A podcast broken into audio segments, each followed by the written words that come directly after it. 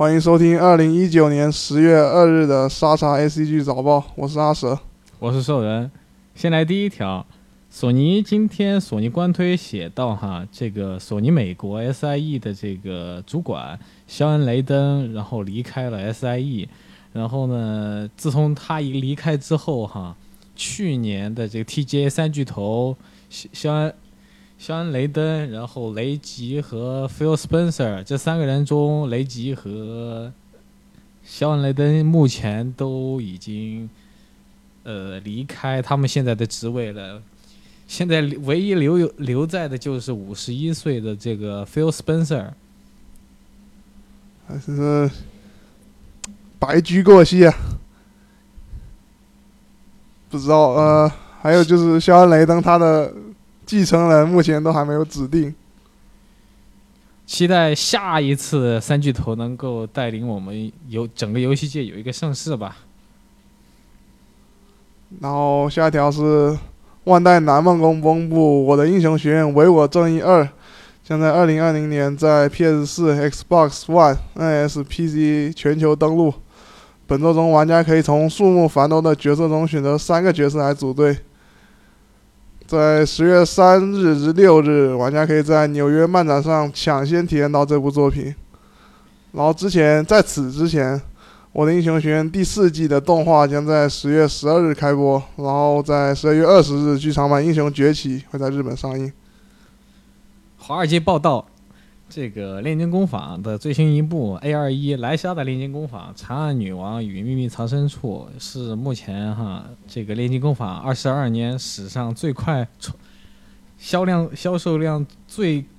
短期销售量最快的一部，然后在首周哈，首周的实体版和数字版在日本超过了十五万份，然后 AS 研究所分析说，这一次的联机工坊有望整个总销量超过五十万份。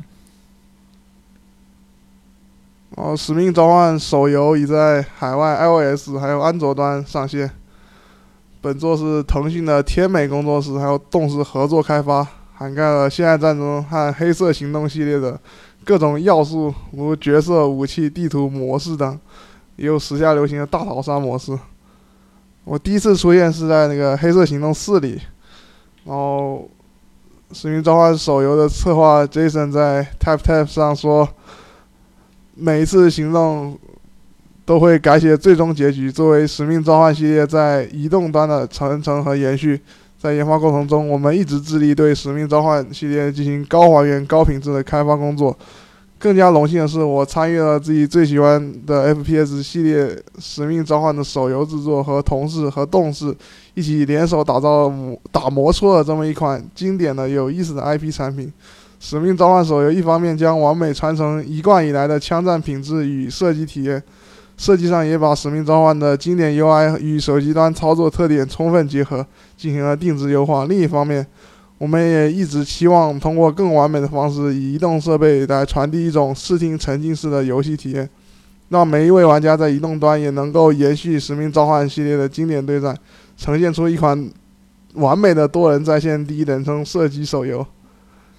那么问题来了哈，《使命召唤》本来就是属于一个。小战斗环境的一个快节奏 CQB 的一个枪战，然后它放到手机端之后，因为触控操作的这个阻碍，阻碍了整个战斗节奏。那么他们是怎么打算解决这个问题呢？呃，就目前我看了一些视频来说，就是那种呃虚拟摇杆，就是还是那种老土办法。这难道是把？我我记得哈，上一个。那它的虚拟摇杆是那种整个屏幕的虚拟摇杆，还是活生生就给你用个图标标出那个摇杆位置，然后这样滑动呢？就是图标那种。我游戏目前已经上了，如果要玩的话，可以亲自去体验一下，反正并不要钱。此条五毛。好，下面呢？下面来到今天最后一条新闻：国内知名 B Tuber 陆婉英祝贺阿忠哥哥七十年七十周年快乐。好了，今天的新闻就到此为止，谢谢大家，谢谢大家，再见。